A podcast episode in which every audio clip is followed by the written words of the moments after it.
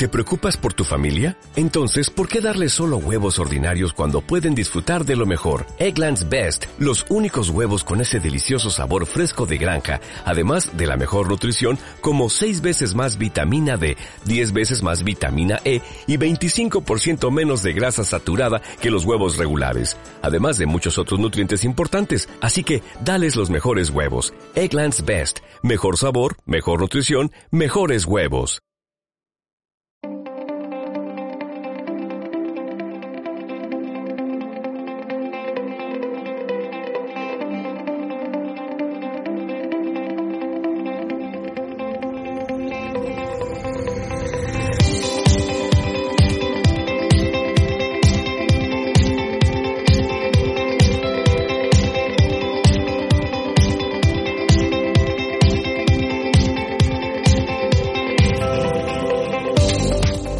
Bienvenidos a La Tecnología, un podcast en el que damos a conocer a empresas y personajes influyentes en el mundo de la tecnología y que hoy están más allá de nuestras fronteras. Os habla Pablo Trinidad y al otro lado de la línea me acompaña el gran Fran Blanco. ¿Qué tal, Fran? Hola Pablo, ¿qué tal? ¿Cómo estamos? Pues bueno, hoy nos vamos a ir de nuevo a Silicon Valley pero en este caso vamos a entrevistar a una persona que para nosotros es bastante conocida porque ha dado el raro salto de la universidad a la empresa muchos años después. Sí, sí, la verdad es que es una persona que, es conocida por los dos, a, a ti porque compartías mesa, a mí porque me ha dado clase y, y, ahora coge y se va a cruzar el charco, ¿no? Entonces, para nosotros es, alguien más cercano y que, oye, siempre nos gusta eh, conocer también historias pues cercanas de, de, éxito en este caso. Sí, así que, bueno, esto tiene que ver con, con, la, con seguridad informática, con restricciones, investigación, eh, una tesis aplicada, eh, startups y, bueno, algún conjunto de ingredientes que creo que va a ser interesante. ¿Te apetece que vayamos a escuchar la historia? Pues vamos a ello.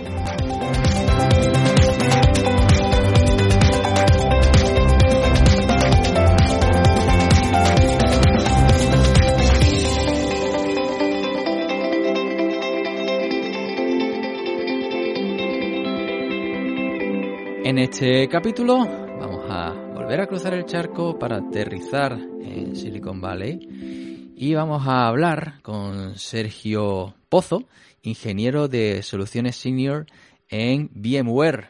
¿Qué tal, Sergio? ¿Qué tal, Pablo, Frank? Un placer. Muchas gracias por invitarme.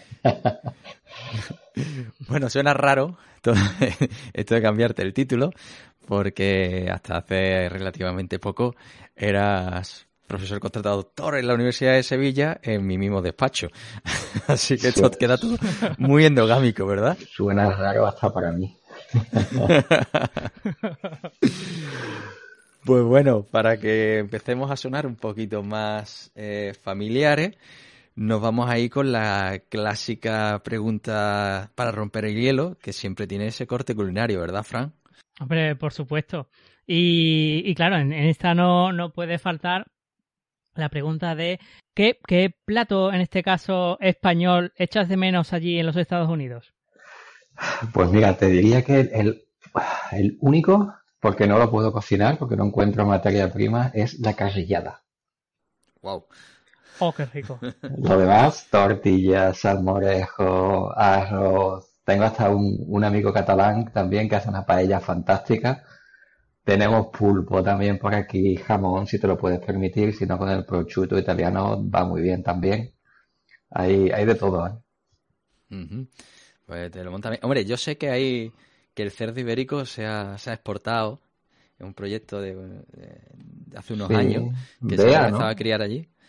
Eh. Beatriz, Beatriz creo que tenía un cuñado, ¿no? Beatriz Bernardes Sí. creo que tenía un cuñado que se dedicaba a Eh, criar exacto. cerdos. Sí. Sí, muchos años allí criándolos para que se desarrollaran de forma autóctona y bueno, a lo mejor la materia prima a precios absolutamente desorbitados en los que te sale más barato venir a España y comértela Sí, en un sí, bar. sí, yo, yo no compro jamón español, no, no puedo, pero habrá gente que pueda. Sí, además ya lo hemos hablado alguna vez, ese, eh, ese comercio de jamón dentro de documentos eh, enviados por UPS, mm, Sí. que ya lo, lo interceptan en aduanas. Bien, bien. Ah. Bueno, pues eh, vamos a, empezar por la parte ya técnica y no culinaria. Y antes de nada, eh, ¿a qué se dedica un ingeniero de soluciones senior en VMware? a ver, tradicionalmente depende, ¿no? Eh, un, ingeniero de soluciones, depende del equipo donde estés, haces una cosa u otra. generalmente un solution engineer es un equivalente a un, a un Em, a un Systems Engineer y esos dos son normalmente equivalentes a un Sales Engineer. Y si te fijas, los, los, los tres tienen las mismas siglas, ¿no? SE. Son preventas, ¿vale? En, mi caso es diferente porque yo trabajo para, para un CTO, en la oficina de un CTO, entonces mi trabajo es I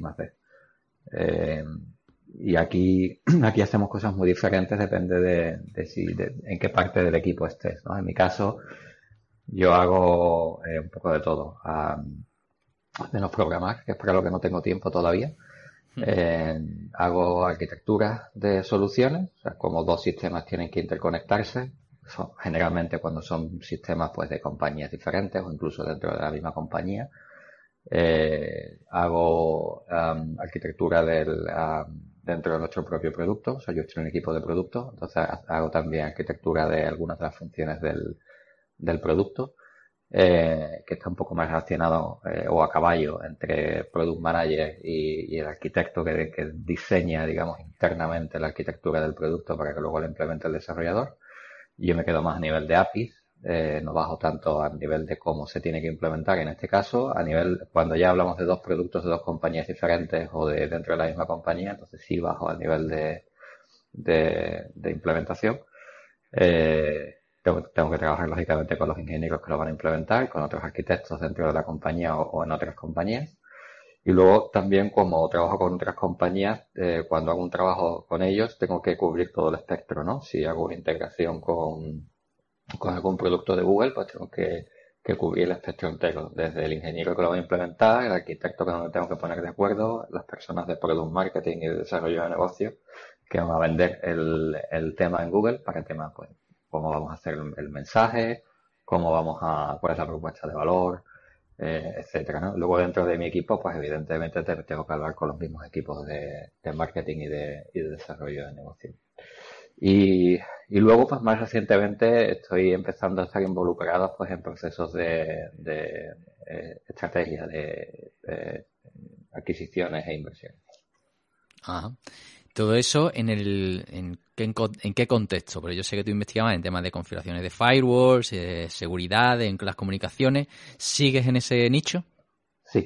El nicho es un poco más diverso, es decir, cuando, cuando yo estuve, eh, cuando creé con, con Eduardo Intellimen, pues eh, nosotros estábamos enfocados a políticas de seguridad en cortafuegos. El cortafuegos al final ha dejado de ser un, un cacharro y se ha convertido en una función de, red, igual que balanceadores de carga y demás, y que también han, sufrido la misma transformación o están en proceso de. Y, y realmente ha sido aquí cuando me he dado cuenta de que la visión estaba incompleta. ¿no? La visión es mucho más compleja de lo que nosotros inicialmente pensamos y no solamente hay que trabajar la parte de, de cortafuegos y cómo función, de red, sino que también hay que trabajar la parte de, identidad, que era algo que intuitivamente sabíamos que teníamos un problema, ¿no? Tenían, vas a hacer una regla de cortafuego entre un origen y un destino, lo primero que tienes que poder hacer es eh, tener una identidad consistente entre ellos, ¿no? En el mundo tradicional hablamos de direcciones IP, pero cuando nos movemos al mundo cloud hablamos de, de diferentes proveedores de servicios, ¿no? Como Amazon, que es un IaaS, como plataforma Kubernetes, que puede correr en Amazon o on-prem o en Google o donde sea, que tienen su propio proveedor de identidad.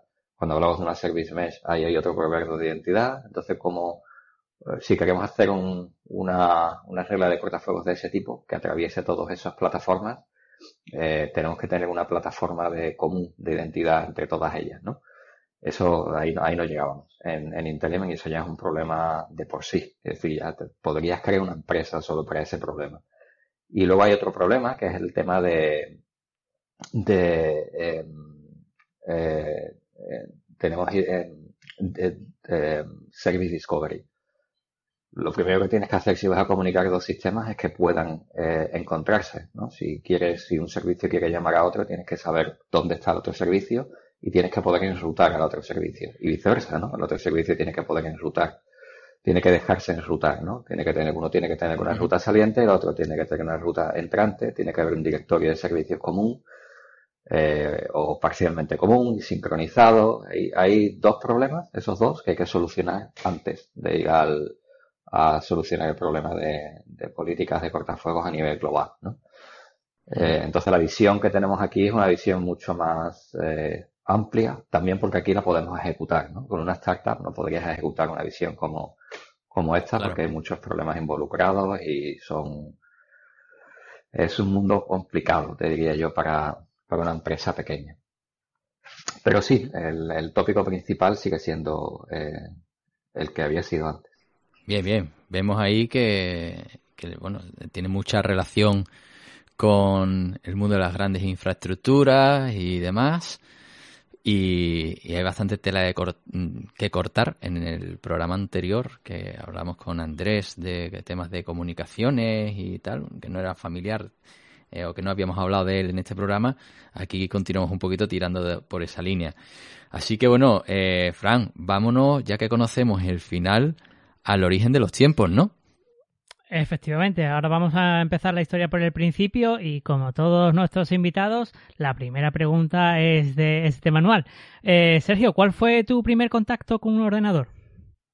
Uf, pues eh, yo te diría que esto fue a los nueve años, no, no mentira, a los ocho años y esto fue con un con un Inves eh, de estos que eran, eran un Spectrum, pero de la marca Inves y daba muchos problemas, ¿no? Que tenían problemas en el firmware y que no se solucionaban y aunque intentaban emular el Sinclair, no eran igual que el Sinclair. El, de marca blanca, ¿no? el de marca, bueno, nosotros fabricamos uno, me imagino que le compraríamos el firmware o llegaríamos a un acuerdo con, con, la marca, ¿no? Y hicimos el nuestro propio y, y en algún momento se metió la pata y como antes no se podían hacer actualizaciones de firmware, pues había, antes lo que se hacía con el Spectrum era jugar y programar en Basics y eras un poco espabilado, ¿no? Pero sobre todo jugar. Entonces había muchos juegos de Sinclair que no funcionaban en, el Inves. Qué pena. Eh, bueno, y, eso supongo que te cogería eh, muy joven, y de ahí a decidir que querías estudiar ingeniería informática, en tu caso fue la técnica de sistemas, si no recuerdo mal. Eh, ¿Qué te pasó para dar ese salto? No, no pasó nada. O sea, yo siempre quise hacerlo de toda la vida. No, en mi caso era vocacional. Y yo cuando apliqué a, a la titulación de, cuando apliqué en selectividad, que tienes que elegir las carreras, yo elegí las tres carreras de informática y luego puse una comodín que era física, porque hasta física no podía ser, que era el otro tema que me apasionaba, porque tenía que irme a, a Canarias. Y, y la fue física. Entonces yo tenía las tres ingenierías, la primera la de sistemas, eh, la segunda la ingeniería informática, luego la de gestión y luego tenía física. Y bueno, entré en la, en la primera que puse afortunadamente. Yo tenía, cuando yo era más pequeño, me, cuando era adolescente, antes de entrar a la universidad, aparte de, de programar y demás, como yo estuve muy involucrado en, en la demo escena con, con, el, con Amiga, en el ordenador Amiga, pues eh, ahí programaba en ensamblador y me apasionaba mucho todo lo que era la arquitectura de sistemas, ¿no? cómo funcionaba el microprocesador por dentro, porque tenías que saberlo para programar en ensamblador. Entonces en mi caso creo que fue lo contrario, ¿no? Me apasionaba la, arquitectura y, eso pues me hizo eh, derivar en, en, aprender ensamblador, no, no al contrario. Y entonces la, ingeniería de sistemas me llamaba más la atención, al menos por nombre, ¿no? Porque parecía que ibas a acabar haciendo más cosas relacionadas con, con, cacharros y, menos cosas relacionadas con, software. Pues eh, hace poco, ya que abandonaste el despacho, descubrí tu, eh, uno de tus libros de Amiga, de programación ensamblador en Amiga. Eh, ese, lo he guardado porque son entrañables, ¿no? Qué curioso. Pero sí. Bueno, entonces al final llegas a la carrera y de eso no, no ves nada de ensamblador. Bueno, sí, se ve algo, pero un poco más el Motorola 68000 y esas cositas, ¿no? Eh, pero a lo largo de tus estudios hiciste algo que crees que te ayudara luego a mejorar profesionalmente o que te haya marcado tu carrera? Algo que no tenga relación directa con los estudios. Sí, claro. O sea, yo cuando entré en la, me imagino que esto lo habrá pasado a mucha gente también, ¿no? Por ejemplo, en mi promoción habíamos mucho así. cuando yo entré a la universidad yo ya sabía programar en C, sabía programar en ensamblador y sabía hacer muchas otras cosas, ¿no? Eh, eso ayuda, ¿no? Eh, o sea, tienes una vida, tienes una vida paralela a la de la universidad, en el sentido de que cuando tú entras a la universidad y primero te enseñan ensamblador del 68.000, yo ya sabía ensamblador del 68.000 y lo aplicaba para muchas otras cosas, ¿no? Cuando llegas a segundo y te enseñan ensamblador de 80-86 para programar disqueteras y demás, ¿no? Nuestro amigo Gabriel Jiménez, le envío un saludo si nos si oye esto, uno de los profesores que más me ha marcado, afortunadamente. Y eh, eh, ahí es, es, relativamente fácil porque al final el ensamblador, como todo, ¿no? Sabes cómo funciona el micro por dentro, tienes el ensamblador y naturalmente uno refleja al otro, ¿no? Eh, es un lenguaje nuevo, pero yo recuerdo que tardé una tarde en aprender 8086. Entonces, realmente cuando ya sabes hacer algunas cosas, las siguientes son más fáciles de aprender. No es lo mismo la primera vez que aprendes un lenguaje que cuando ya sabes cinco y vas a aprender el sexto, ¿no? Claro, lo que hablamos de los paradigmas, es decir, aprendes el paradigma y ya eso te queda ahí. Entonces ya eh, siempre vas buscando la simetría con el lenguaje que conoces. Con el ensamblador ocurre lo mismo, pero al final la informática es tan simple como mover datos de un lado para otro y sumar. Bueno, sumar, restar, multiplicar, etcétera. Y, Son diferentes instrucciones, diferentes restricciones que tiene cada, cada ensamblador, ¿no? Los registros de qué tamaño son, qué operaciones tienes para hacer qué con los registros y, Hmm. y ya está, ¿no? y las tablitas de interrupciones que teníamos. Y las tablas de interrupciones, efectivamente. Pero la cabeza la tienes ya estructurada, ¿no? Ya sabes que solamente puedes sumar, restar, multiplicar y dividir y, mover. Sí. No, la verdad que, que para, yo creo que desde el punto de vista didáctico es una pérdida el que ahora tú intentas usar para algo útil el ensamblador con los ordenadores actuales, con estos sistemas operativos, con tantas capas que tienen, y es imposible. Sin embargo, tú antes querías dibujar un punto en la pantalla o cualquier cosita y con cuatro o cinco líneas ya lo tenías hecho, ¿no? Entonces era mucho más fácil el acceso a, a aprender cómo estaban construidas las cosas. Y ahora mismo hay muchos ingenieros que salen con su título debajo del brazo y desconocen las cosas de arriba, todo, cómo funciona todo de arriba abajo y creen mucho en la magia, ¿no? Sí, yo creo que en ese caso eh, nosotros tenemos una ventaja y es que nuestra generación es única, en el sentido de que nosotros hemos tenido la suerte de vivirlo todo. Hemos vivido desde el Spectrum, que fue la primera, o el MSX o, o el Commodore 64, que fueron las primeras máquinas de consumo, que, a las que verdaderamente nuestra generación en España tuvo acceso masivo, hasta hoy, ¿no? Y esos 10 años después, las generaciones que han venido son completamente diferentes, ¿no? Ya han entrado en un momento donde, eh, digamos, esa magia que tú dices, ¿no? Ya, ya ocurría. Entonces, todo eso, esos 10 años de innovación se los han perdido, pero esos 10 años de innovación son los que han podido generar los demás. Claro. Bueno, entonces, ahora que ya sabemos un poco cuál fue tu escenario de formación, ¿Cómo das el salto al mundo laboral? Pues eh, aquí fue, yo estaba eh, terminando la ingeniería técnica, que es lo que me llevó unos cuantos de años, porque a la vez que estaba haciendo otras muchas cosas, ¿no? Tenía, tenía una tienda y vendía, fabricaba, o sea, los montaba yo, montaba ordenadores y los vendía. Y em, antes de eso trabajé para otra gente que lo hacía, cuando aprendí pues empecé a hacerlo yo y y cuando estaba terminando la carrera, pues tenía ganas de trabajar en alguna parte, ¿no? Entonces empecé a explorar empresas y, pero también tenía ganas de terminar la ingeniería de cinco años, ¿no? Entonces, hablando un día con un profesor, que es Rafael Martínez Casca, pues me, me ofreció la oportunidad de, de trabajar con él en, en, proyectos que a él pues le, le iban saliendo, uh, compatibilizándonos con, con cuarto y quinto. Entonces, durante dos años y pico, eh, lo, dejé todo porque ya eso implicaba trabajar de, de 8 a 3. Yo acordé con él trabajar de 8 a 3 y por la tarde atender la carrera y estudiar cuando pudiera, por las noches, por las fines de semana. Y, entonces, bueno, pues él me dio esta oportunidad. Yo empecé a trabajar con él en diferentes proyectos eh, muy interesantes y la verdad es que le agradezco mucho a Rafael la, la, oportunidad porque gracias a eso empezó todo lo demás, ¿no? Eh, es una de estas personas que marcan, te marcan no solo personalmente, sino que te marcan profesionalmente. Eh, si eso no hubiese ocurrido, todo lo demás hubiese sido diferente. Entonces, cuando, eh, a medida que yo trabajaba con él, pues estudiaba. Y en un par de años hice cuarto y quinto, y cuando acabé, algunos de esos proyectos eran proyectos de investigación, en concreto uno era un proyecto de, del, del quinto programa marco de la Unión Europea. Y eso pues me dio pie a conocer el mundo de la investigación.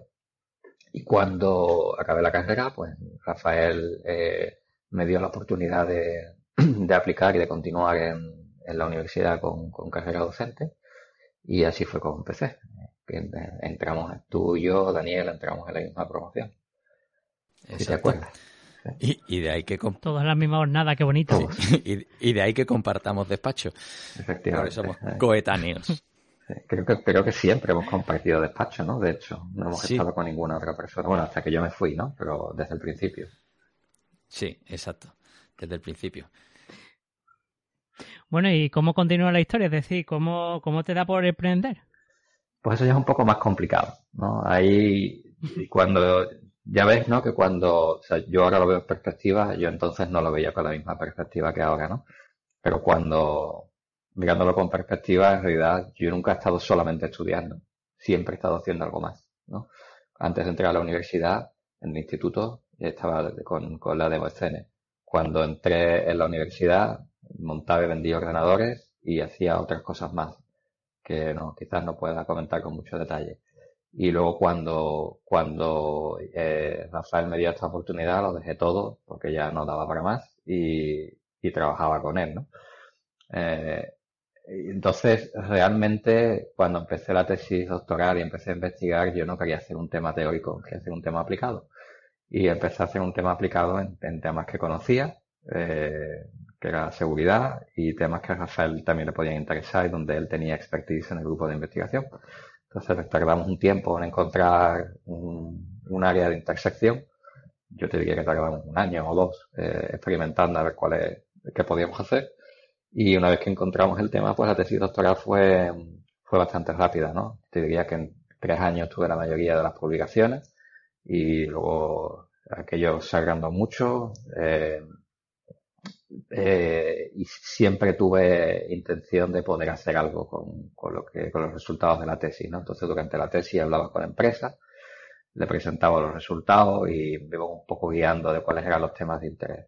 Eso también fue un poco la contra contracorriente, porque es difícil publicar resultados aplicados en Europa y en, aunque, y en, mientras que en Estados Unidos hay congresos específicos, ¿no? Te ves gente haciendo publicaciones del kernel de Linux y cosas que, que aquí en Europa jamás podrías publicar en ninguna parte. Y sin embargo, eh, al final acabas viciándote porque estás en un sistema donde tienes que jugar en el mismo campo de juego que todo el mundo y tienes que hacer unas publicaciones determinadas con unas áreas, con unos indicadores de calidad determinados y, y bueno, y hay una red de contacto de tus supervisores eh, montada en ese campo de juego, ¿no?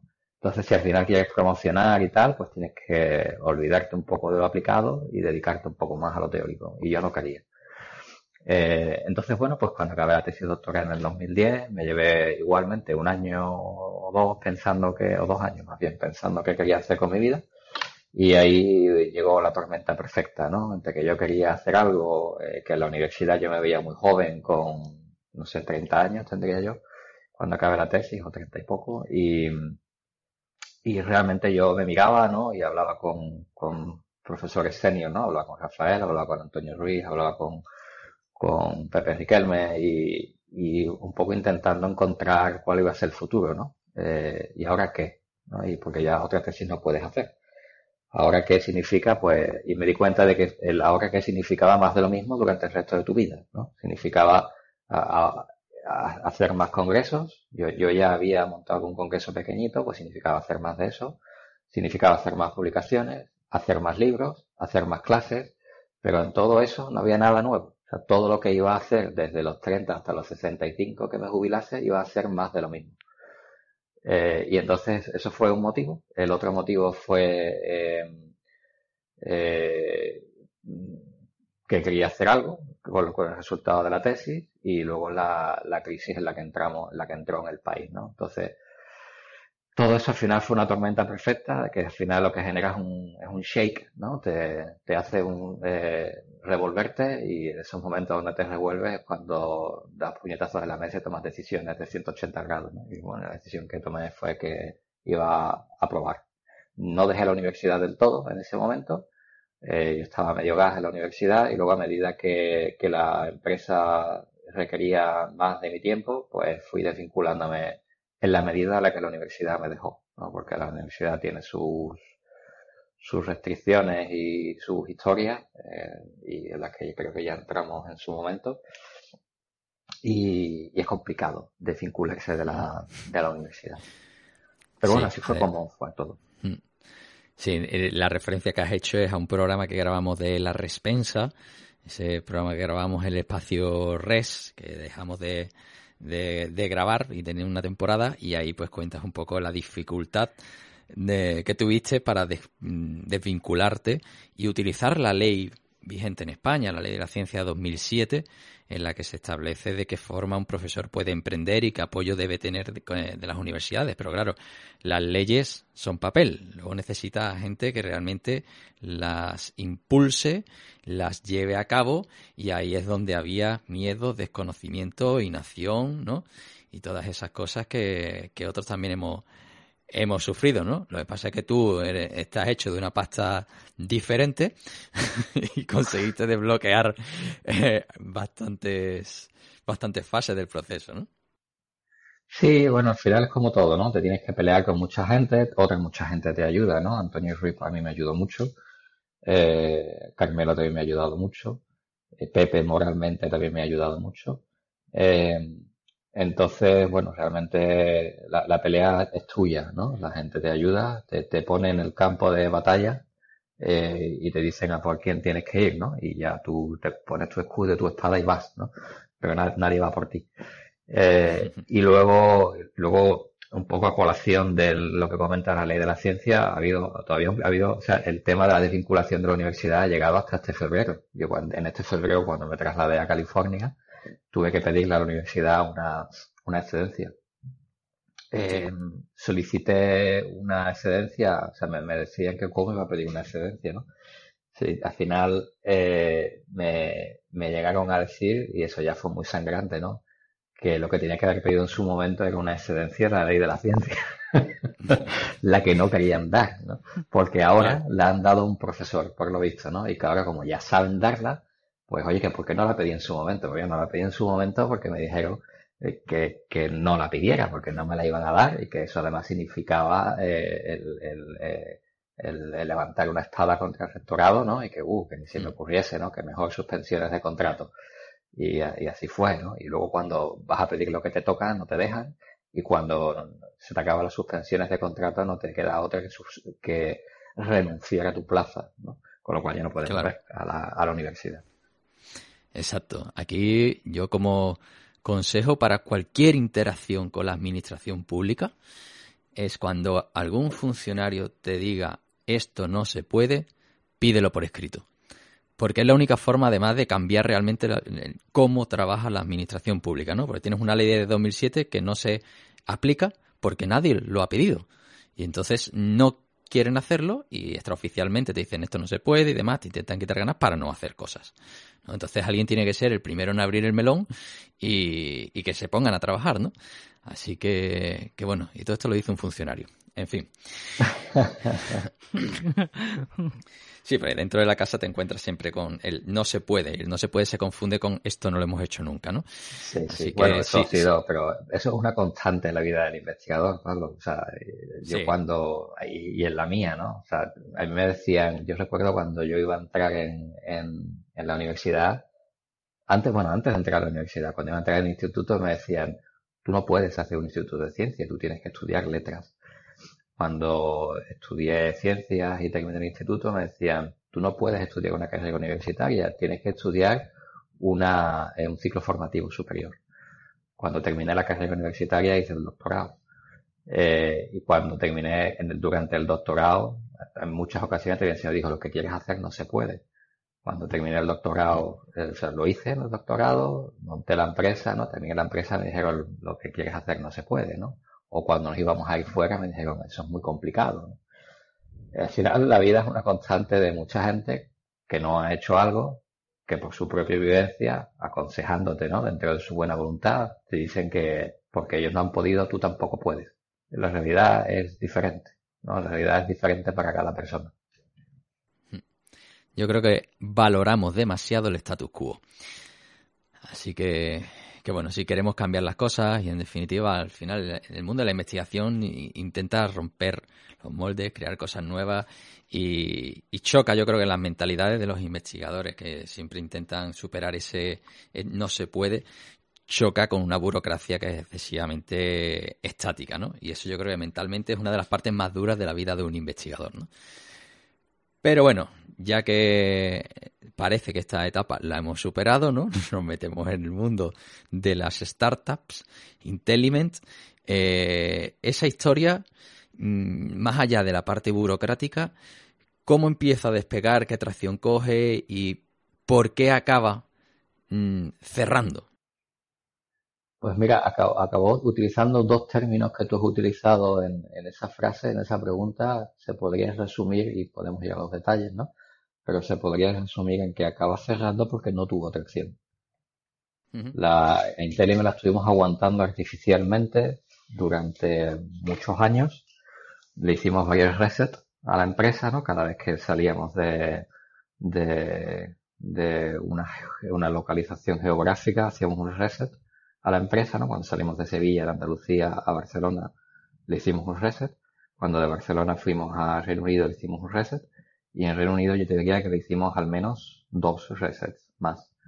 Eh, cuando hacíamos un reset en, en, España, lo que ocurría es que conseguíamos una, una vida adicional porque conseguíamos captar financiación pública financiación pública generalmente venía en formato de préstamo, entonces los inversores, eh, bueno, el préstamo se apalanca con financiación privada, ¿no? Por simplificar, si tú levantas, si consigues 2x de dinero público, a lo mejor con medio x de dinero privado, ya puedes ingresarlo en el banco, ¿no? Entonces un inversor decía, oh, si yo te doy 500.000, tú consigues 2 millones, ¿no? Eso está muy bien. Eso está muy bien hasta que pasan unos cuantos de años y ese dinero, esos 2 millones, los tienes que empezar a devolver. ¿no? Entonces cada vez necesitas más dinero de inversor para continuar la vida de la empresa si no facturas. Eh, entonces lo que ocurre es que cuando dimos el salto al Reino Unido, el, mientras que ese sistema se tolera en España, porque en España la mayoría de los inversores lo que quieren es eh, vender terneros, como ellos dicen, y se trata de, de, bueno, de asfixiar a la empresa durante, con ese sistema, donde el inversor pone poco dinero y los fondos públicos ponen la mayoría del dinero. Y cuando la empresa los fundadores están asfixiados, pues el fondo te ayuda a vender la empresa. Eso lo podemos ver bien o mal. Es decir, cuando tú estás montando la empresa, tú eso lo ves mal, lo ves terrible, porque tú quieres montar una empresa, no quieres que el inversor te ahogue y luego la venda. Por ti, porque además en ese momento el inversor ya tiene la mayoría, ¿no? Cuando hace eso y te puede forzar a venderla. Eh, y luego también lo puedes ver bien, porque si luego al final el inversor verdaderamente te ayuda a vender la empresa y a que tú consigas un retorno, y no solo él, digo tú, quiero decir a todo el equipo de la, de la empresa, y no solo él, y que el dinero se devuelva a los fondos públicos, pues entonces todo el mundo gana algo, ¿no? O al menos no pierdes. Pero es la realidad, la realidad de las cosas es que yo no he conocido a tantos inversores que se pongan del lado del emprendedor en momentos feos, ¿no? Eh, entonces eso no ocurre en la mayoría de las ocasiones. En la mayoría de las ocasiones te aviste, asfixia y él si puede consigue algo y los, eh, el equipo de la empresa si consigue un contrato con el, con el adquiriente, pues se puede dar con un canto a los dientes, ¿no? Y los fondos públicos, pues si es posible no devolverle el dinero, mejor. Ese, al final esa es la, la visión de la mayoría de los inversores. Eh, entonces lo, el, el, los fondos ingleses al contrario que los fondos españoles, en Inglaterra tiene un sistema de, de, de VCs y de business angels muy prolífero. En Reino Unido es la, o por lo menos era hasta que anunciaron el Brexit, el sitio de Europa donde más dinero había de toda, de, toda Europa era el sitio donde más dinero había, y sobre todo en Londres. Em, entonces por eso nos fuimos allí. El, el tema está en que, como eso es tan prolífero, pues realmente es un sistema muy parecido al americano. Y el, tema de la deuda, eso no se entiende, ¿no? y además tienes una empresa española, que es la que tiene la deuda, y luego encima de la empresa española tienes una empresa inglesa, ¿no? Entonces la empresa inglesa tiene que pasarle dinero a la española para que pueda pagar a los empleados y para que pueda repagar la deuda. Pero luego, a cambio, la empresa inglesa también es responsable de las deudas de la empresa española en cierto modo, ¿no? Porque muchas veces se establecen garantías interempresas y es todo súper complicado. Y a la hora de establecer una operación de inversión pequeña con un inversor inglés de 500.000 o algo así, pues parte de ese dinero además se va a repagar la deuda de, la empresa española. Y se hace todo tan complicado para una cantidad tan pequeña de dinero que cuesta la vida conseguir el dinero en, en Reino Unido. En, una situación donde tuvieras una estructura clara, no costaría, no cuesta tanto trabajo. Entonces yo creo que a Inglaterra llegamos muy tarde, con una estructura muy sucia, con deuda, con un legacy, digamos, en la empresa, que supuso, a una parte de que no conseguimos tracción, por supuesto, ¿no? Pero que supuso que conseguir financiación en Inglaterra fuera eh, mucho más complicado de lo que debería haber sido. ¿no? Luego, además, pues no conseguimos tracción y de eso siempre es un círculo vicioso, ¿no? En una empresa Enterprise Software es muy difícil conseguir tracción si no tienes un montón de dinero para generar un producto, para vendérselo a una gran empresa. Para es un producto de, emisión crítica, ¿no? Estás diciendo que reemplace eh, personas expertas por un software de una empresa que nadie ha probado antes, ¿no? Entonces es muy complicado. No estamos hablando de una aplicación que te instalas en el móvil para hablar con tus amigos, ¿no? Que si no funciona hoy ya funcionará mañana. Es otra cosa muy diferente lo que estás haciendo aquí, ¿no? Son contratos mucho más grandes, estás vendiendo a instituciones financieras que tienen un proceso de procurement, te tienen que mirar los estados financieros de la empresa y validarlos antes de que tú le puedas vender a ellos. Son ciclos de venta de dos años. Es muy complicado, ¿no? Y, y para eso hace falta mucho dinero. Si no puedes conseguir el dinero, pues estás viviendo al ralentí. Una fantasía, si lo quieres mirar así, ¿no? Lo digo ahora con perspectiva, ¿no? En ese momento, de verdad te crees que lo vas a hacer, ¿no? Pero eh, realmente vives una fantasía con un volumen de dinero que no es suficiente para construir una empresa del tipo que la estás construyendo. Sí, claro, además que, que bueno, también hay que contextualizar que eso estamos en el año 2014, 16, ¿no? En ese rango, más o menos. De 2013 empezamos y eso acabó pues en el 2017, creo que fue, final del 2017 aproximadamente, creo que sí. recordar. Claro que ahí, de todas formas, el, eh, digamos, la inversión en España había mucho menos recursos de lo que hay ahora. Yo creo que ya los, sí que hay estructuras de VCs, hay eh, fondos de inversión que tienen mucho más claro dónde se meten, cómo se meten eh, y las reglas del juego ahí están mucho más claras que lo que estaban en su momento, que además esto era la herramienta para salir de la crisis, ¿no? Y en el que se envidaba con miedo. Y los fondos públicos en España tienen una burocracia que su gestión nada más eh, se transforma, si le calculas el TAE, estábamos, esto ya lo hablábamos hace mucho tiempo, con recuerdo con Dani López de, de Bitnami, que ahora también es VMware, precisamente, que es vecino tuyo, del, del, tipo del tipo equivalente, ¿no? En torno al 10-12% de interés simplemente en, lo que es la gestión de esos, de esos fondos. Más luego, evidentemente, que estás viviendo a préstamo, ¿no? Que, que no son subvenciones y que eso lo tienes que devolver y además no puedes negociar la deuda porque es la administración pública. ¿Cómo negocias tú una deuda con la administración, no? Y, y bueno, claro, evidentemente al final eso es una huida hacia adelante en la que si volvieras a empezar no lo harías así, pero eso en los primeros seis meses, los siguientes seis meses tampoco lo harías así y, se, y, bueno, al final acabas como, como acabas, sobre todo con la venta, esas ventas eh, a grandes corporaciones, ¿no? Porque, bueno, no hemos dicho que la empresa eh, se centraba en, la, en el tema de, de, la configuración de, de, firewalls, ¿no? Sí, es un software para automatizar la configuración de firewall. Hoy, todavía cuando hablo con clientes aquí en, en Estados Unidos, todavía los clientes me dicen que quieren lo mismo que nosotros vendíamos. Además lo verbalizan de la misma manera que lo verbalizaba yo en aquel momento cuando se lo contaba a, los clientes. ¿no? Tuvimos una persona en Reino Unido que fue inversor y ahora es buen amigo, Anand, y, y él, eh, bueno, él y yo tuvimos una relación muy cercana, aparte de la, aparte por lo profesional, por la inversión, pues también nos, nos hacíamos amigos, ¿no?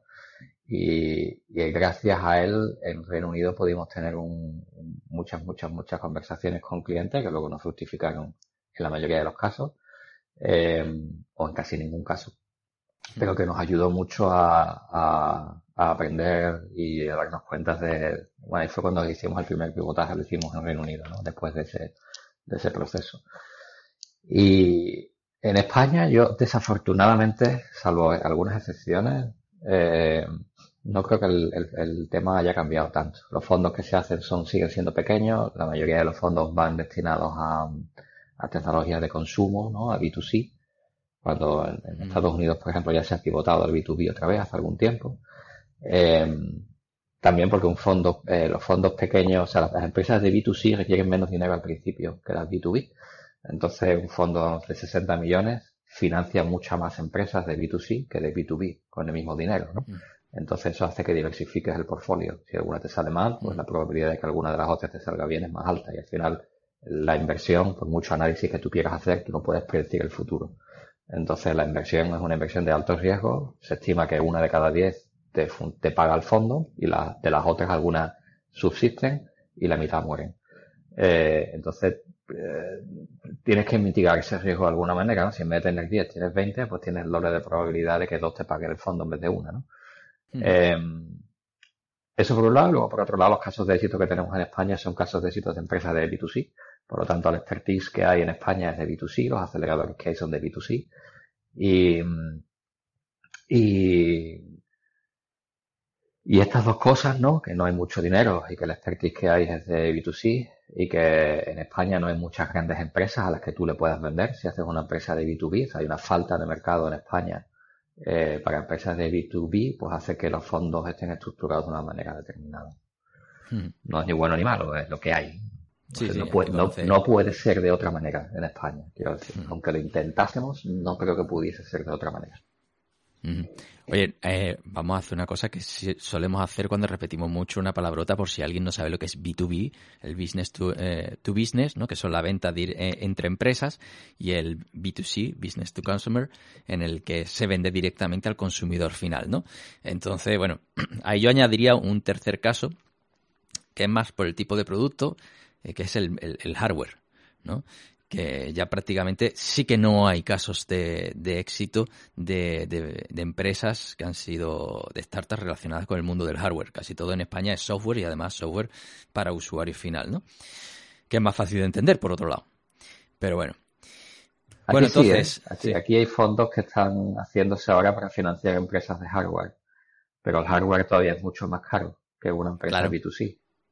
Sí, sí. Y ahí el, el IoT, ¿no? El Internet de las cosas y, tantas oportunidades que al final seguramente eh, sigamos perdiendo aquí en España porque no somos capaces de entender, vamos, no somos capaces de entender lo que no tocamos, pero en este caso se puede tocar, pero parece que es una cuestión cultural.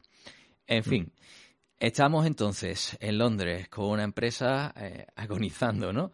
Eh, con mucho pasivo y, y, bueno, cómo surge la salida y, ese salto al, mundo empresarial, en este caso, por la parte de terceros, ¿no? En el que tú no asumes el riesgo. Dices bien, bueno. Exacto. eso también es complicado, ¿no? O sea, no, fue aleatorio. Em, cuando tú tienes una empresa y, la, tú eres la cara visible de la empresa, eh, o, o, X personas son las caras visibles de la empresa, pues esas X personas eh, lo pasan peor, en el sentido de que, bueno, pues son los que, cuando las cosas van mal, pues son los que tienen que hablar con los inversores y aguantar los chaparrones. Eh, cuando las cosas van bien, todo el mundo es muy amigo tuyo. Cuando eh, tienes que hablar con clientes y vender, pues tú eres el que tiene que viajar, ¿no? Yo recuerdo una época que yo vivía en España, yo, yo me pegaba una semana sí, una semana no, estaba en Londres. Y eso estuvo así durante dos años. Eh, eh, mi mujer con una niña de seis meses en casa, en fin. Cuando nos mudamos a Londres, eh, la niña de seis meses tenía ya seis años y, y luego teníamos otra de seis meses en ese momento en Londres, ¿no? O sea, yo me mudé a Londres con cuatro, cuatro meses de dinero en el banco y una niña de seis meses y una de seis años. Em, sí. Y claro, pensando que voy a levantar dinero, ¿no? O sea, vengo aquí a levantar dinero porque tengo cuatro meses de cash en el banco. Y el, esfuerzo personal, no solo el profesional, sino el esfuerzo personal de tener que mover a una familia en esa situación de precariedad, es, eh, tienes que levantar dinero, no es una opción. Em, y, lo, levanté, ¿no? Pero fue, una agonía, como todas las demás veces que levanté dinero en Reino Unido.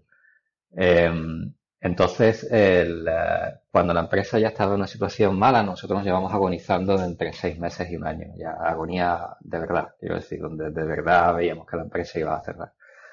Llegó un momento donde ya lo hicimos visible a los empleados, ¿no? Los momentos de agonía los íbamos soportando Eduardo y yo con, eh, pues con un préstamo bancario, fundamentalmente, ¿no? Cuando llegaba una situación donde la empresa no tenía dinero, ese préstamo bancario pagaba el, el gap que había desde que nos quedábamos sin dinero hasta que lo volvíamos a conseguir, ¿no? De eso no se enteraba nadie. Solo solamente lo sabíamos Eduardo y yo, algunos compañeros de, de algunos socios de, o todos los socios de la, de la empresa, que eran algunos de los empleados, y, y la persona que llevaba finanzas. Eh, eso lo hacíamos porque, claro, evidentemente nosotros somos personas normales, ¿no? No podemos endeudarnos de una manera donde no vemos en un riesgo descontrolado, no te puedes endeudar, porque en ese momento es cuando empiezas a perder tu casa, tu coche y ese tipo de, cosas, ¿no? Y expones a tu familia. Eh, incluso algunos inversores de los que teníamos nos llegaban a decir en esos momentos no hagáis esto, porque en estos momentos es cuando empiezan los problemas personales para los fundadores, ¿no? y, pero tampoco te daban el dinero ellos, ¿no? Entonces al final te quedaban dos, tres opciones, lo haces tú, o dos opciones, lo haces tú o la empresa se muere. Y muchas veces, o todas las veces, lo hicimos nosotros. Y llegó un momento donde ya no lo hicimos más, ¿no? Porque ya eh, eh, veíamos que ya no había salida. Eh, eso fue un momento donde, mm, volviendo al tema de los fondos públicos, unos fondos públicos que tenían que llegar no llegaron. Porque estos venían de la Junta de Andalucía, la Junta de Andalucía estaba siendo investigada y no se veía, no se sabía cuándo los fondos iban a desbloquear, que estaban concedidos.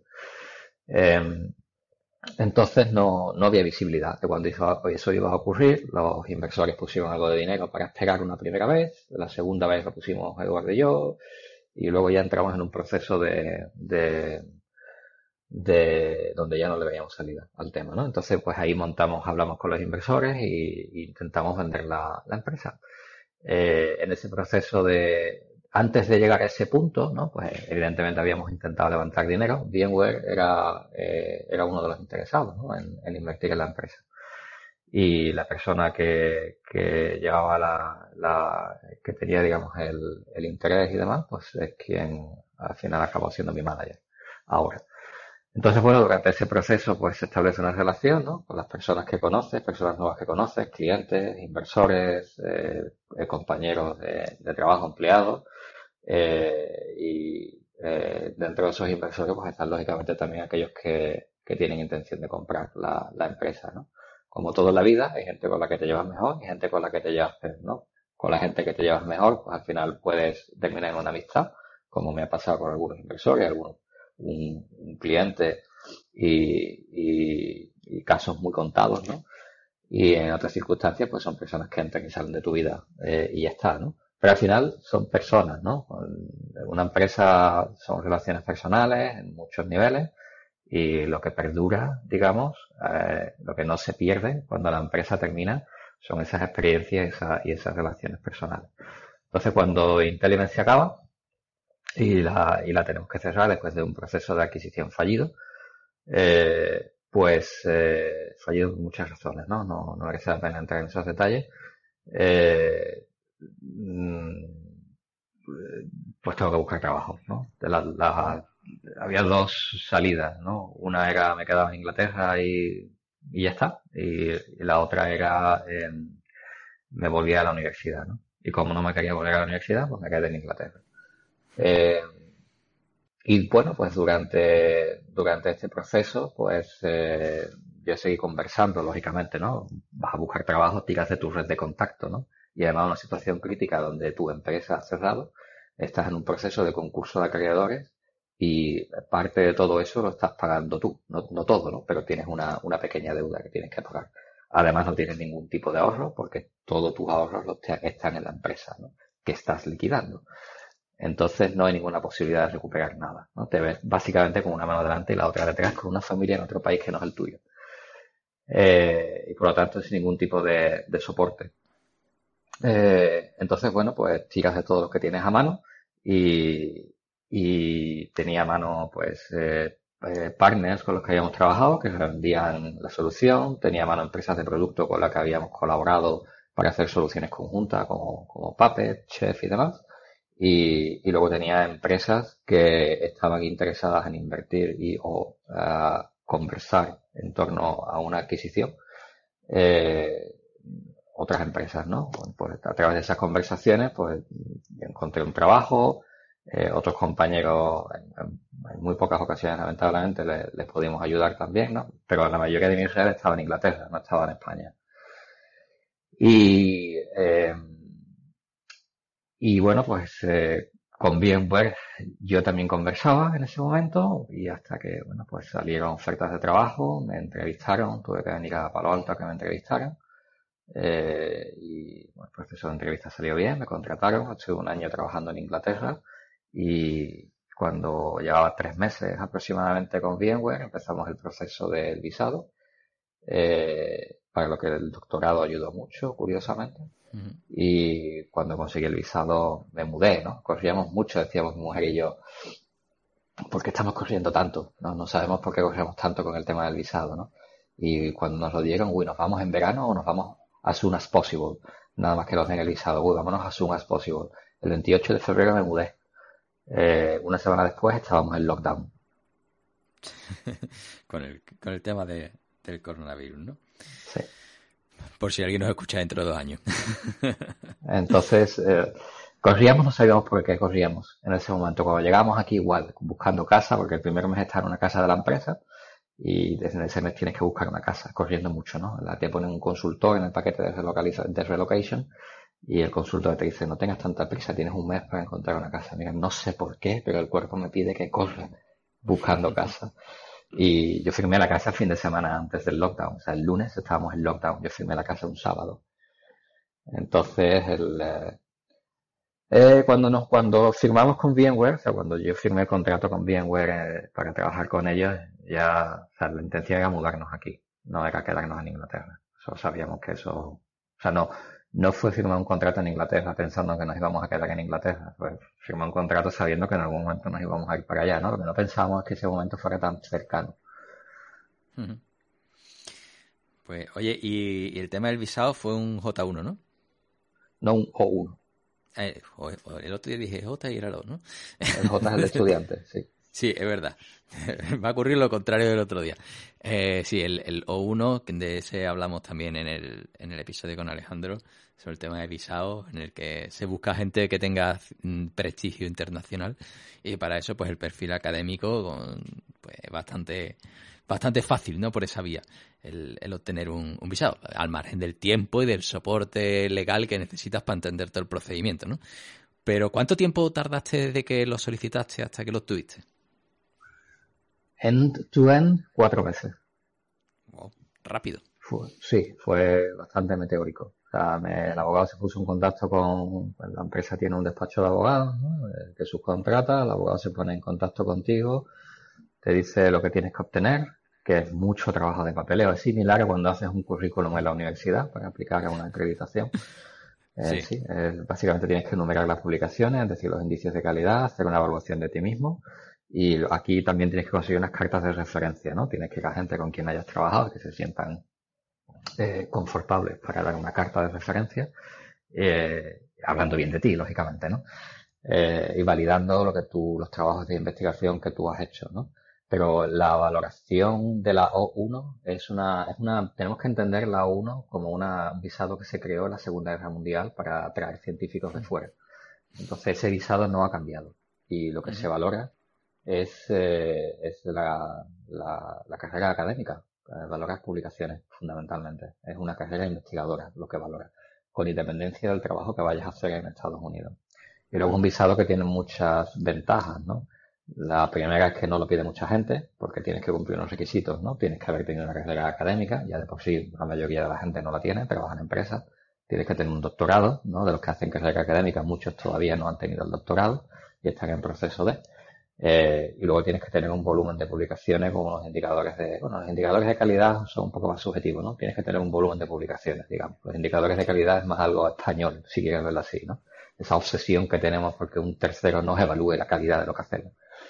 Eh, eh, entonces todo esto, el abogado hace su magia, ¿no? Que tú no la ves, Tú le das lo que tú tienes y él hace su magia, lo manda a la oficina de inmigración. La oficina de inmigración dice sí o no. Hay un procedimiento acelerado que no es caro, que la empresa suele pagar y entonces te tienen, en 15 días desde que aplicas te tienen, te tienen que dar el sí o el no.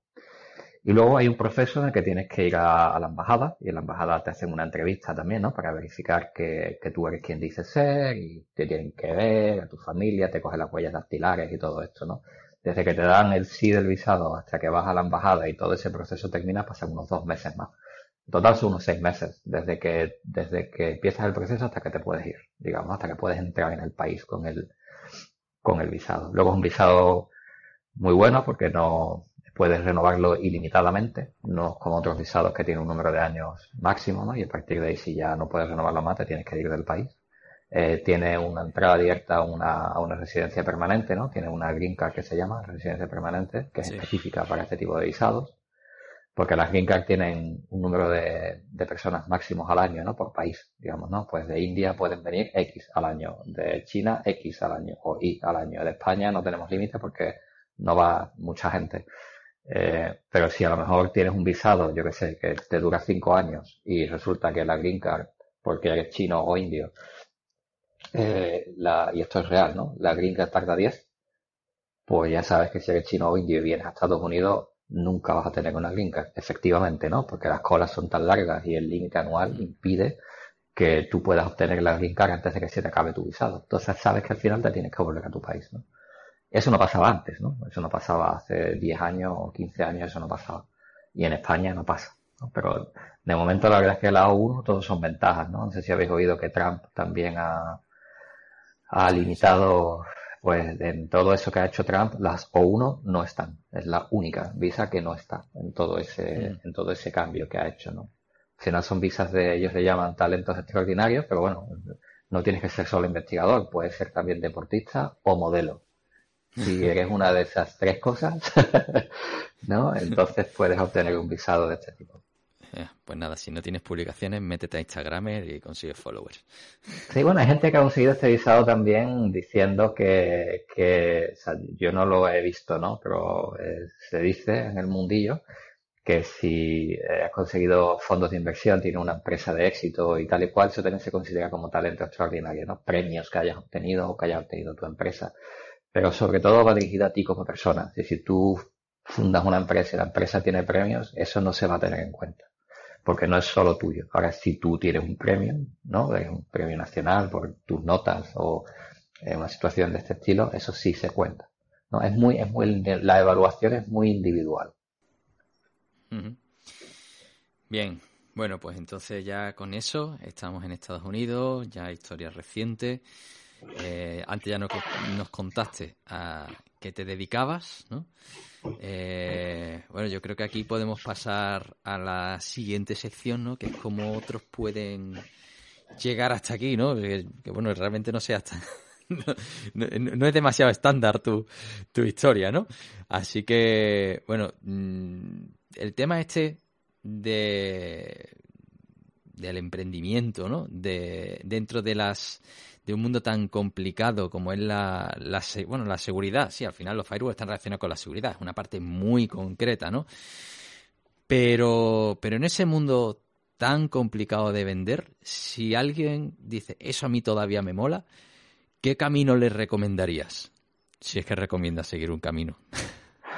Es difícil dar consejos, ¿no? Sobre todo cuando tú has hecho algo que no ha funcionado, con lo cual eso ya invalida cualquier consejo que tú des. Entonces, si, si aún así, si, me, si, me, preguntas qué hubiese hecho yo diferente, que eso es, es, eh, diferente de dar un consejo, ¿no? Eh, yo, o sea, mirando atrás con todo lo que sé ahora, eh, por todos los errores que he cometido, pero que la mayoría de la gente que lo va a hacer no lo sabe porque no ha cometido esos errores, ¿no? O sea, por mucho que tú leas libros, los libros no te van a enseñar nada. Te lo enseña la experiencia, el hacer las cosas, ¿no? Esto no es un proceso eh, ingenieril, el crear una empresa. Mm. ¿no? Eh, tú vas a hacer un puente y te lees un libro, calculas las estructuras y haces el puente, ¿no? O le dices a alguien que lo construya. Esto es ensayo y error. Es un proceso más bien científico, ¿no? Más que, mm. más que de observación, ¿no? Y ajuste, más que de, ingeniería. Eh, entonces yo lo que diría es mucha observación. O sea, en su momento quizás nosotros no observamos lo suficiente. También parte de la culpa de eso es que sacas el producto muy tarde al mercado, ¿no? No en el sentido de cuando muchas veces oímos, ¿no? Es que saque, debería sacar el producto antes al mercado. O es que te agrada mucho sacar el producto. O es que si no te avergüenzas cuando sacas el producto al mercado, es que has tardado mucho. Realmente no se trata de sacar el producto al mercado con intención de venderlo. No lo vas a vender. Da igual que lo saques hoy o que lo saques dentro de tres años. La primera vez que lo saques, la primera vez que un cliente lo vea, potencial lo vea, no lo vas a vender. Entonces, lo vas a vender después de iterar, después de que el cliente lo vea. Entonces, ese proceso lo vas a pasar igual si sacas el producto hoy o dentro de dos años. La diferencia es que si lo sacas hoy, te ahorras esos dos años hmm. de espera, ¿no? No por sacarlo después, te vas a ahorrar tiempo de iteración. Y yo creo que aquí es donde está la clave, ¿no? De, así es como debemos entender el sacarlo lo antes que pueda, ¿sí? Porque da igual lo, tarde o lo pronto que lo saques, eh, en el momento en el que lo saques tienes que hacer un, ajuste de mercado. Y eso es inevitable, da igual lo que tardes en sacarlo. Entonces, mientras antes lo saques, mejor, porque menos tiempo tardas en llegar a ese momento donde tu producto se compra. Y al final, cuando tienes una empresa, tu carrera no es contra el dinero, tu carrera es contra el tiempo, que eso es algo también que nos olvidamos muchas veces, ¿no? No por tener mucho dinero vas a tener más éxito. Al final, el dinero ayuda, ¿no? Porque tienes más volumen, puedes contratar más empleados, puedes iterar más rápido, puedes equivocarte más veces. Pero al final, cuando un inversor te da el dinero, no te lo da para cuatro años. No te das, he levantado cinco millones, esto te va a durar cuatro años. Y si levanto dos millones y medio, me dura la mitad, dos y medio. No. O sea, tú vas a quemar el dinero en el mismo time frame. da igual que levantes dos, cinco, diez o cuarenta millones. Te va a durar de 18 a 24 meses. Porque es como las rondas de financiación están estructuradas. Entonces, realmente, tu carrera no es contra ese dinero, es contra ese tiempo que tienes. Por eso, mientras antes saca el producto, antes te das cuenta de los defectos, antes lo arreglas. ¿no? Da igual cuánto dinero tengas. el dinero lo que va a cambiar es cuánto de rápido puedes ajustar el producto. Pero si al final tu producto lo sacas en 10, cuando pasan 18 meses y te quedan 6, en 6 no, va, no te da tiempo y te, te morirás antes. Si lo sacas, el, en el caso extremo, lo sacas el primer mes, tienes todo el time lag de la ronda de financiación, 24 meses para hacer el ajuste, ¿no? Ese sería el consejo, o si queremos verlo así, ¿no? Hmm. Otra cosa que yo aquí diferente es no deuda española. Cero, cero deuda. Cero deuda. eso, te obliga, eso te obliga a crear negocio, claro. No, no, te obliga a, buscar los inversores adecuados. Sí. y, te obliga. Sí, y, bueno, al final también es que el, dinero público cuando llega y esos préstamos, de repente, como que en la búsqueda te da el bajón, ¿no? El, bajón de tensión. Es como, ahora me puedo encerrar a hacer lo que yo quería. Mm, no.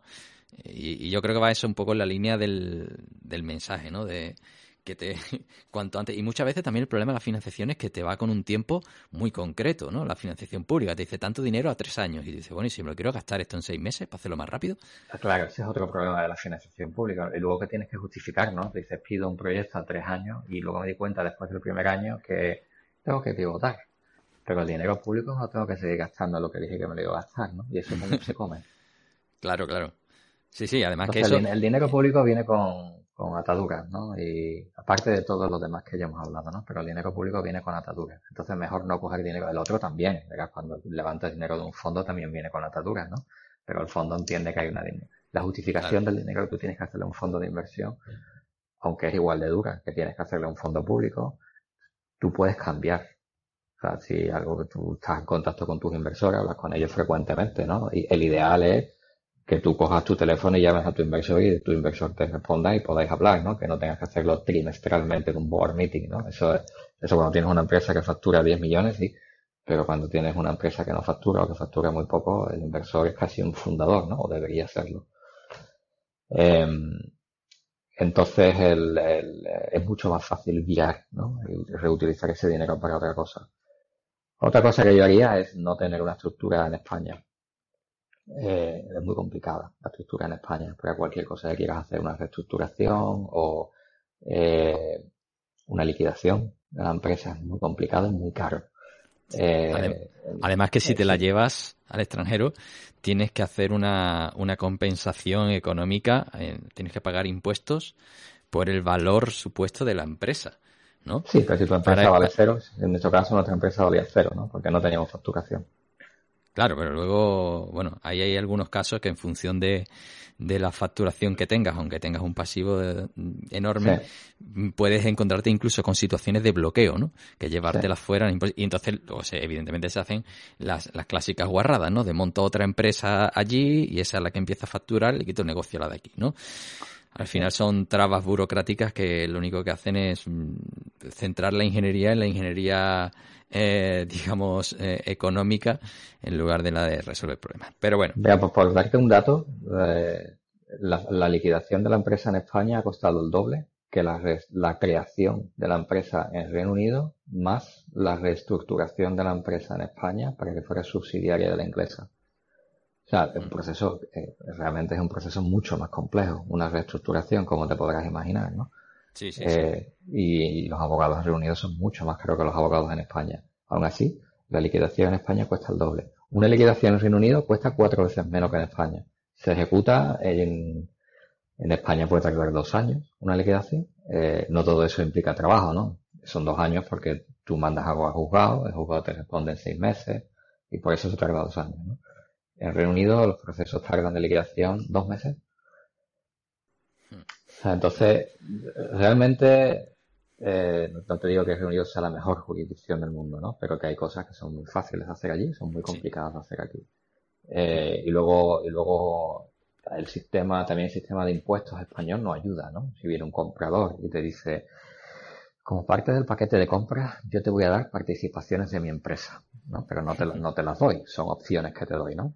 Eh, esas opciones tú en España tienes que tributarlas en el momento en el que las recibes pero a lo mejor en ese momento tú no la puedes vender, porque lo que ha hecho el comprador de tu empresa es un vesting, ¿no? Yo te la voy a dar y tú te las vas a ir ganando.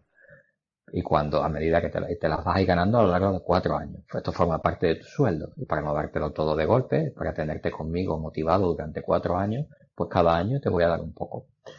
Eh, ahí lo que ocurre es que si vives en España, eh, los cuatro años tributas nada más que te las dan, ¿no? Y tú dices, bueno, ¿y con qué pago los impuestos de esto?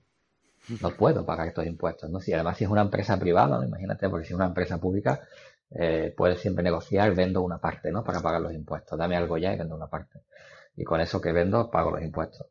Em, pero si es una, si son acciones de una empresa privada, ¿no? Que no cotiza en bolsa, tú no puedes vender eso, porque la valoración que tiene esa empresa es una valoración de un brindis al sol, ¿no? Mi empresa vale 500 millones. ¿Por qué? Porque fue la última valoración que hicimos con los estados financieros, mis inversores estaban de acuerdo para la siguiente ronda de financiación. No hay ningún motivo realmente, podemos encontrar todos los motivos financieros que tú quieras, la realidad es que si para cada motivo financiero que te dé una valoración X, encuentras otro que te da una valoración Y. ¿no? No hay, no hay una fórmula matemática exacta. Eh, entonces, eh, te dan todo ese stock, ¿no? Eh, como nos pasó a nosotros con uno de los compradores potenciales, te dan todo ese stock y tú dices, es que no, no puedo hacer la transacción. vamos a los socios españoles, en, mi caso no, había problema, ¿no? Pero vas a los socios españoles y, y, de dónde saco yo todo este dinero para pagar Hacienda, ¿no? No, no, no lo tengo. Entonces no hay, no hay, y claro, el comprador no lo entiende, porque el comprador es americano o es inglés, ¿no? Y el sistema tributario es, es diferente, entonces tú no pagas hasta que vendes, ¿no? Todas estas cosas eh, entre diferentes geografías complican mucho las transacciones. Entonces, una única geografía eh, donde esté el capital adecuado para la empresa que tú quieres financiar. Entonces, si quieres hacer, no sé, eh, melones, pues te tienes que ir a, a la geografía donde estén los fondos de inversión que financien melones. Porque si esos fondos están en, yo qué sé, en Sevilla, tú no vas a montar una empresa en Londres de melones y vas a ir a pedir a Sevilla el dinero. El, inversor sevillano te va a decir, los clientes de los melones están aquí en Sevilla, ¿no? ¿Qué haces en Londres? No, yo voy a tener el equipo de desarrollo en Londres y las ventas en Sevilla. ¿no? Eh, y al final esa es la historia que nos contamos, ¿no? Que es muy bonita, pero que la realidad no funciona. Bien, bien. Bueno, pues vamos a continuar con nuestra, nuestra sección, ¿no, Fran? Efectivamente, porque vamos a pegar un pequeño pivotado, ¿no? Y, vamos a dejar un poquito el dinero al lado. Y entonces, mm, Sergio, de tu yo actual, ¿qué porcentaje se lo debes, tú crees, a, a, tus estudios? a ver, los estudios, los estudios universitarios en España tienen algunos problemas, ¿no? Como todos sabemos. Yo personalmente pienso que los estudios, las asignaturas que se dan están hechas para preparar gente que va a trabajar en la universidad, no gente que va a trabajar en la empresa. Eh, tú miras la, carrera, ¿no? Y miras todas las, todas las asignaturas que hay, y no por meterme con ellas explícitamente, ¿no? Sino porque quizás sean los mejores ejemplos. Todas las asignaturas de cálculo, física, eh, un ingeniero informático en la calle no utiliza eso. Lo utiliza una persona que se dedica a, a un tema científico en la universidad o en un centro de investigación. Sí son muy útiles las asignaturas habitualmente endemoniadas, ¿no? Como las estructuras de datos, algoritmia, cuando tú vas a una entrevista en Google, lo que te preguntan es de eso. Eh, y luego hay otras, otras asignaturas que están muy enfocadas a temas concretos, que pueden ser más o menos útiles en función del área de la informática o empresa donde vayas a trabajar, ¿no? Y ahí tenemos pues toda la parte de redes, la parte de arquitectura de ordenadores, que yo eso considero que es culturilla general. Es decir, tienes que saber eso. Eh, trabajes lo que trabajes, tienes que saberlo. Porque si no eres un analfabeto funcional. Eh, eso pasa mucho aquí, ¿no? Aquí la gente es muy vertical. Y tú, el que se dedica a hacer software de redes, solo sabe el software de redes. Y se lleva toda su vida haciendo software de redes. Entonces hoy trabaja en VMware, se lleva cuatro años aquí y cuando acaba se va a Cisco a seguir haciendo lo mismo que hacía en VMware, ¿no? Porque a lo mejor Cisco va cuatro años por detrás de VMware y, y donde tú hoy eres magnífico en VMware, dentro de cuatro años has pasado de moda, pero Cisco que va cuatro años por detrás, te, te vas allí y eres otra vez el, el, un rockstar, ¿no? Y es un ciclo. Eh, en España quizás es un poco diferente, ¿no? El mercado laboral, porque al final en España no, no, se hace producto en España, o cuando se hace un producto es un producto muy enfocado a temas que no tienen que ver con informática, ¿no? Temas de sanidad o temas de, son productos de gestión en la mayoría de los casos, no en todos, ¿no? Entonces, el, el product manager, la persona que sabe del dominio del problema, no es informático, pero es que además no puede ser un informático, ¿no? Una persona, eh, es muy complicado que una persona, un informático, sepa de temas médicos, ¿no? De, a ese nivel, ¿no? De gestión, quiero decir, no de biotecnología. Eh, entonces los product managers son gente no técnica. Y la gente de informática lo que se dedica es a ejecutar. Eh, cuando haces producto técnico, ¿no? Como hacemos aquí en Silicon Valley, lo que se hace es producto técnico, o las startups que se montan en muchos casos son producto técnico, como el, que tenía yo, pues eh, eh, ahí sí tienes que saber el dominio del problema. O un product manager no técnico no te vale, pues no sabe de lo que estás hablando, ¿no? Tiene que entender el problema y el problema es un problema técnico, el que estás resolviendo. Eh, entonces, en ese mercado laboral, ahí te sirve mucho lo que haces en la, en la carrera. Te diría que, no sé, el 60-70% de lo que se hace en la, carrera sirve eh, en algún momento de tu vida laboral. Es verdad que si lo que estudias en la carrera no te sirve hasta 20 años después, pues a lo mejor es inútil haberlo estudiado, ¿no? Porque 20 años después no te vas a acordar. Eh, pero al menos tienes las bases y sabes a dónde mirar, ¿no? Te suenan las cosas, no te suenan raras cuando las vuelves a ver. Y eso ayuda también, ¿no? Porque al final es culturilla general, ¿no? Entonces yo creo que inútil, inútil, inútil, pocas cosas son eh, inútiles. Eh, Súper útiles, eh, depende de lo que hagas. Programación, arquitectura de computadores y redes, te diría que son las más útiles. Programación en, en amplitud, ¿no? Ahí metemos todas las ingenierías del software y bases de datos. Eh, todas las que dan nuestro departamento, eh, lenguaje del sistema, yo te diría que todas son útiles. Ahí no hay ninguna que no lo sea. Eh, y luego ya otros departamentos, en fin, yo creo que mientras más afín sea, a, mientras más cercano esté a lo que la persona va a desarrollar como eh, profesional, más útiles. Eh, podemos verlo así, que cada uno haga el mapping. Me imagino que es, bueno, sobre todo si, si te vas a dedicar al software, claro, que, que ahí el, el LSI, como digo yo, es el departamento en el que está, bueno, estabas tú, y sigue Pero ¿quién hace hardware hoy en pues, día? Ese es el tema, ¿no? ¿Quién hace hardware hoy en día? ¿no? En España, ¿quién hace hardware? Nadie, posiblemente en Europa casi nadie, En Estados Unidos todavía algunos.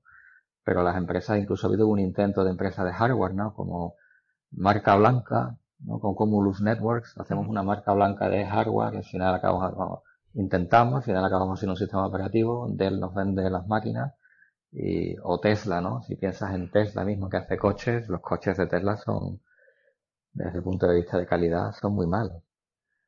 ¿No? Eh, ¿Qué ocurre? Pues bueno, que lo, lo posiciona en, en, un mercado que es Silicon Valley, donde la gente, donde están todos los innovadores que se atreven a comprar productos nuevos y lo pongo a un precio carísimo para que sea exclusivo.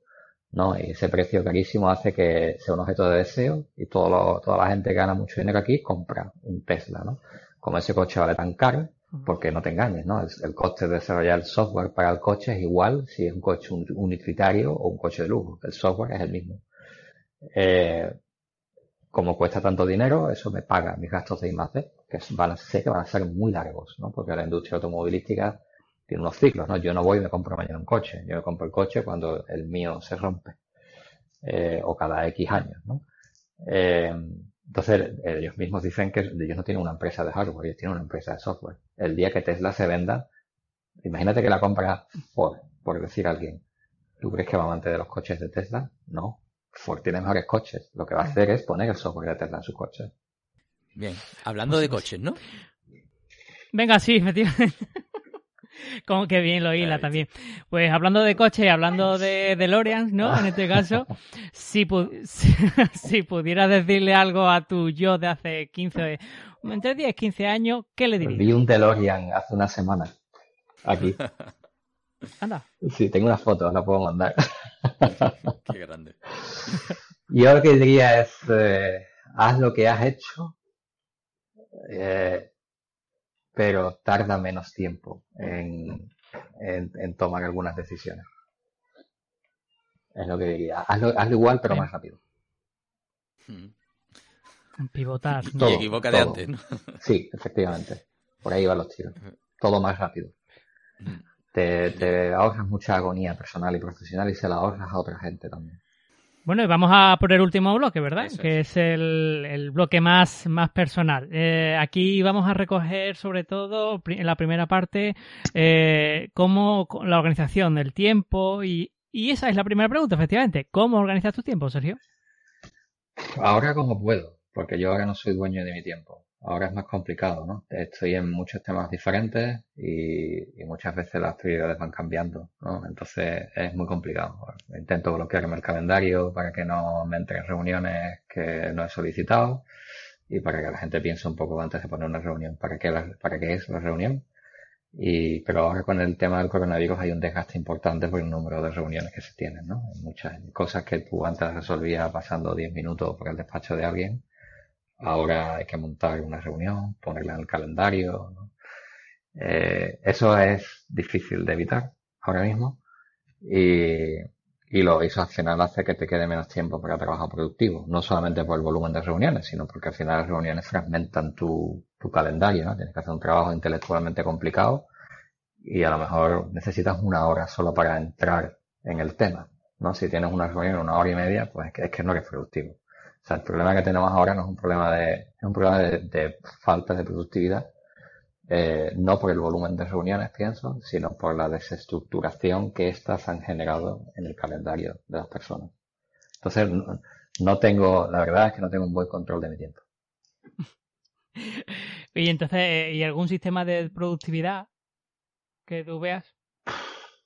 Mm, yo, yo no he tenido éxito con ninguno la verdad. He tenido éxito cuando tú eres dueño de tu tiempo. Es decir, cuando tú lo que haces depende de ti y tú decides qué vas a hacer y cuáles son tus objetivos y nadie te los cambia. ¿no? Nada más que las condiciones de mercado, que eso vienen guiadas por la propia ejecución hacia ese objetivo. Te das cuenta de que algo no funciona y lo cambias. ¿no? Eh, pero cuando son, cuando trabajas con terceros o cuando tienes un manager, ¿no? Aquí es más diferente, aquí es diferente, ¿no? es más difícil. El manager no hace, el manager generalmente no está en el día a día, lo que tú haces, ¿no? Es un manager.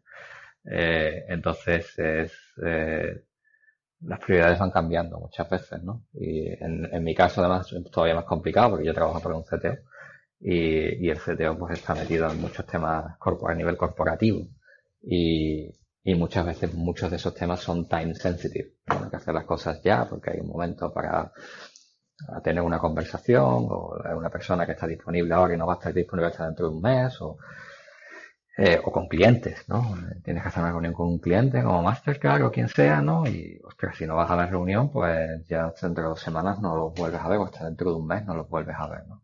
Entonces, en mi caso es muy complicado. Si solo haces una cosa, si solo programas, y pues es más fácil, ¿no? Porque tienes un objetivo a dos semanas vista del sprint y, y se acabó, ¿no? Ahí no hay problema. Sabes el número de reuniones que tienes, es mucho más estructurado el trabajo. En mi caso es mucho más desestructurado. Es muy, muy parecido en cuanto a, desestructuración es muy parecido a como yo estaba con, la startup. Bueno, y hablando de startup, aquí una pregunta clásica relacionada con el con el éxito, ¿no? En el mundo de la startup siempre se habla mucho de los casos de éxito y tal. Nosotros tenemos una visión muy simplista de todo esto y es que una persona con éxito es aquella capaz de encadenar una serie de, días buenos, ¿no? Entonces, desde esa visión, ¿cuándo dices hoy ha sido un día bueno? En, eh, ahora mismo yo tengo también una visión un poco diferente de, las cosas, ¿no? Eh, con el coronavirus y algunos eventos personales y familiares, ¿no? Yo te diría que hoy es un día bueno si acabamos el día y todo el mundo sigue sano. Eso es transitorio. Esperemos que sea transitorio, ¿sabes? Pero, pero bueno, eh, yo creía que ibas a decir un, día en el que eras dueño de tu tiempo. ya que... Hombre, los fines de semana es más dueño de tu tiempo, pero la realidad es que como tienes familia nunca eres dueño de tu tiempo. ¿no? En el momento en el que tienes niños y demás, ya se acabó. Mentira, ¿no? No eres dueño de tu tiempo nunca más. Que ya hablando de, tiempo, eh, ¿qué dedicas ese tiempo libre, ese poco tiempo libre que te dejan los niños? Pues mira, aquí nosotros todo lo que hacemos lo hacemos con los niños. Entonces la, vida que tenemos es una vida muy familiar y la Bella Area es una zona muy fácil para tener una vida familiar. Es todo lo contrario que Londres, ¿no? Por ejemplo. Y a mí me recuerda mucho a Sevilla, España, no solamente por la arquitectura, ¿no? Tú vas a pueblos o ciudades como Monterrey eh, y parece que estás en Málaga o en Cádiz. Eh, la orografía es muy parecida también, ¿no? Los montes amarillos en verano, igual que la carretera Sevilla-Huelva. Eh, nosotros, aquí la playa está muy cerca, ¿no? la bahía tiene, tiene, es una zona muy curiosa porque tiene microclimas. En, una, en, un área de 90 kilómetros tienes muchos microclimas diferentes, depende de si estás más, más al norte en San Francisco o más al sur en San José. Pero luego también la bahía tiene una parte este y una oeste, ¿no? Eh, eh, la parte oeste de la bahía, que es la más grande, las tres cuartas partes de la bahía, es una reserva natural. Entonces, eso muy poca gente lo sabe. O sea, cuando ya vives aquí lo sabes, cuando vienes de viaje lo sabes, pero para los que ven la bahía desde fuera, solo ven el Silicon Valley, ¿no? Pero la calidad de vida que hay aquí es muy alta, porque tienen esas tres cuartas partes de, reserva natural donde prácticamente eh, hay autopistas, ¿no? Entonces, prácticamente eh, en 45 minutos te recorres la bahía de norte a sur y en 30 minutos te recorres de oeste a este. Y en, dentro de ese área eh, que es muy pequeña realmente, tienes, tienes playas eh, más o menos comerciales, que aquí hay mucha cala, ¿no? que nosotros llamamos cala en España, aquí hay mucha. Eh, hay mucha naturaleza, mucho bosque, curiosamente, ¿no? A lo mejor la playa estás a 30 grados, te vas al bosque estás a 20, pero el bosque te coge de camino a la playa, simplemente que tienes que atravesar una montaña para llegar a la playa.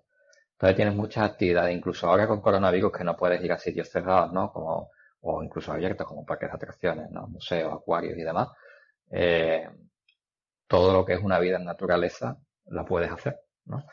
Eh, entonces nosotros pues lo que hacemos es eso, pues vamos al, bosque a caminar o a, hacer un picnic o lo que sea y a la playa igual. O sea, no, no haces grandes cosas. Es una vida muy tranquila y muy familiar, tanto que a mucha gente pues, le aburre, ¿no? Mucha gente que conozco aquí que antes vivían en San Francisco a lo mejor y se vienen a, la, bahía, se bajan a la, bahía y dicen que, la vida aquí es muy aburrida, ¿no?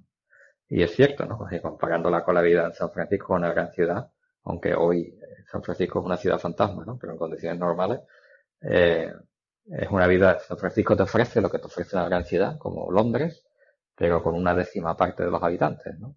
Eh, tiene el tamaño de Sevilla. Entonces, eh, es muy agradable en ese sentido, eh, dejando los temas de indigencia aparte, ¿no? Que es un problema endémico de California. Eh, pero, pero es una vida muy familiar. tenemos un jardín grande también, igual que en Sevilla tenemos una casa con un jardín. O sea, yo te diría que la vida que tenemos aquí es, muy parecida a la que teníamos en Sevilla, pero con las ventajas de que hay mucha más espacio natural por metro cuadrado del que hay en Sevilla, mucho más cerca en coche, y, y la temperatura de aquí es compatible con la vida humana, al contrario de la de Sevilla en verano. bien, bien.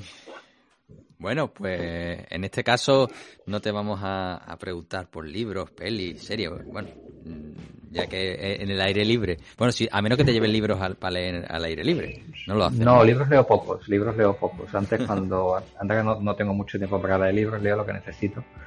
Eh, pero lo que es libro, libro, el formato libro, no, no suelo leer. ¿no? Eh, yo nunca he leído libros de novelas, jamás en mi vida siempre he pensado, y esto ya es una visión muy personal, ¿no? Mejor que una novela no leo un libro técnico. Es más, útil. Y sí, sí, mi mujer me critica mucho por esto, ¿no? Y, y luego la, el, por la noche sí vemos alguna serie de televisión, Entonces vemos, por supuesto vemos todo lo que ven los niños, ¿no? Eh, y, y ahora estamos viendo Dark, que la hemos descubierto recientemente tiene el, doblaje el inglés más terrible que he visto en mi vida y al final acabamos poniéndolo en sudamericano. Pero, pero es curiosa, es una serie curiosa. Bien, bien. Bueno, pues con esto cerramos la, la charla, una charla muy poliédrica, ¿no? con mucha, hemos tocado mucho, muchas vertientes. Eh, el primer caso, creo yo, de, de huida, de, salida de la universidad que, es un caso bastante atípico en España. Así que, Sergio, eh, bueno, es un placer volver a, escucharte, aunque sea a la distancia. Este año nos ha impedido las circunstancias grabarnos cara a cara como a lo mejor podríamos haber previsto. Pero, pero bueno, ya nos veremos cuando regrese a este inhóspito verano sevillano. Sí, sí, sí. Esperemos que esto acabe pronto, podamos viajar y podamos volver, ¿no? Porque yo ahora podría viajar, pero no podría volver a entrar en, el país, ¿no? Pero esperemos que desde el año que viene, por un poco antes de esta fecha, estemos todos un poco más, esté la situación controlada, digamos. Pues bien, bueno, Fran, pues lo de siempre, ¿cómo pueden encontrarnos nuestros oyentes? Pues nada, amigos oyentes, si queréis contactar con nosotros, podéis mandarnos un correo a hola.tecnologería.com y ahí nos contáis ahí qué, tal el feedback y tal. Nos contáis, nos sugerís eh, entrevistados, en fin, que, que, ahí estamos abiertos a sugerencias. También podéis suscribiros en iVoox y en iTunes o encontrarnos en tecnologería.com, donde abajo a la derecha tenéis un fantástico enlace para entrar en el canal de Telegram. Y por supuesto, seguirnos en redes sociales, en Twitter y en Facebook como Tecnologería. Pues bueno, pues con esto seguimos cerrando etapas, esta novena temporada, cargado de, saltos al otro lado del Atlántico, por ahora. Eh, pero bueno, siempre buscando historias diferentes dentro del, mundo de la tecnología, la informática y el software en particular. Así que espero veros en el próximo episodio. Un saludo y hasta la próxima. Muchas gracias.